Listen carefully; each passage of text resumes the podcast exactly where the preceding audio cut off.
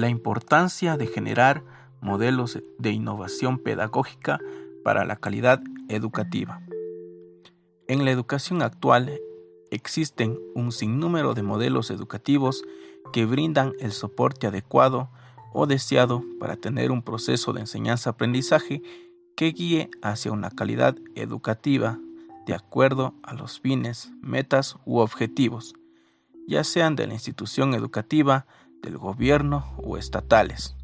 definiéndose casi siempre hacia la sociedad y su cultura. No obstante, el hecho de que en varias instituciones o en el macro como un país se tenga un modelo pedagógico supuestamente innovador, significa que éste se encuentre acoplado a las necesidades de su sociedad, respetando su cultura y sobre todo la realidad, tanto educativa como económica de una población. De esta forma se puede decir que un modelo pedagógico debe ser innovador, pero siempre acoplado a la sociedad en el que se va a llevar a cabo. Por lo tanto, es necesario primeramente definir qué es un modelo pedagógico, pues según León y Vázquez, señalan que un modelo pedagógico es un sistema formal que busca interrelacionar los agentes básicos de la comunidad educativa con el conocimiento científico para conservarlo, producirlo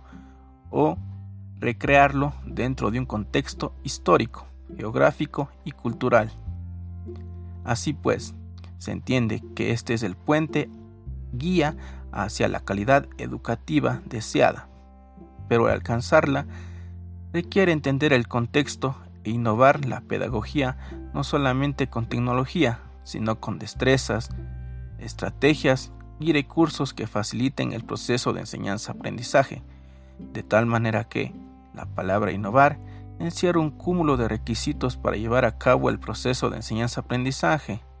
Por lo tanto, es necesario recurrir hacia el estudio de algunos modelos pedagógicos que hagan referencia a una evolución en cuanto al proceso de enseñanza-aprendizaje que descarte lo tradicional y repetitivo,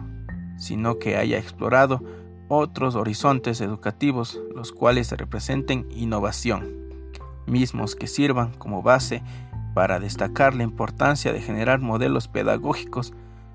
Para esto tenemos algunos, los cuales han sembrado en la actualidad una educación de calidad, como el progresista y el naturalista. Pues bien, el modelo progresista se centra en dar propuestas pedagógicas para una nueva escuela, el cual da una transformación completa al sistema educativo, ya que ubica al estudiante como el eje en el cual alrededor de él giran los procesos educativos. De esta forma, las instituciones educativas son desarrolladas para la vida y brindan a los niños un ambiente cultural con el objetivo de que en su adultez se tenga un buen desempeño. Por tanto, resalta al estudiante como un ser activo, estudiando la naturaleza y la vida en sí, ya que los contenidos que éste posee están organizados desde lo concreto y simple hacia lo abstracto y complejo, haciendo que el estudiante sea el constructor de su aprendizaje, teniendo como método la experimentación, poniendo a su alcance los recursos didácticos que con su manipulación permitan entender los sentidos, garantizando así el desarrollo intelectual. Por otra parte, tenemos el modelo naturalista, el cual se va centrado más hacia la exploración de lo que es la persona en sí, o sea, su interioridad,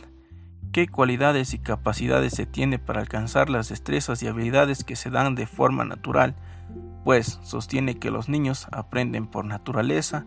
y por lo tanto los contenidos que se van a estudiar tendrán que estar acoplados a su edad, siendo así este modelo mucho más liberal y flexible, eliminando el encierro entre paredes debido a que el contexto en donde el estudiante vaya a aprender lo es todo,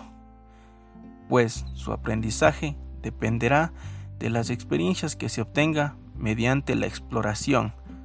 poniendo al docente como un amigo auxiliar con el cual se va a guiar. De esta forma, en base a estos modelos mencionados, se puede decir que la importancia de generar modelos pedagógicos recae en que el estudiante sea quien guíe su educación en base a sus necesidades y a los objetivos que él plantee. Esto en cuanto a él. Por otra parte, en cuanto a la población, un modelo, un modelo pedagógico precisa más que simplemente paradigmas y teorías, sino que requiere un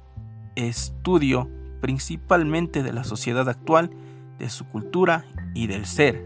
poniendo a este como prioridad. Requiere que los gobiernos dejen de lado el mantener el poder y educar para el quehacer y más bien se centren en el desarrollo de personas conscientes y pensantes, con un razonamiento de quiénes somos, de dónde venimos y hacia dónde vamos, de cuál es el legado que dejaremos a las futuras generaciones.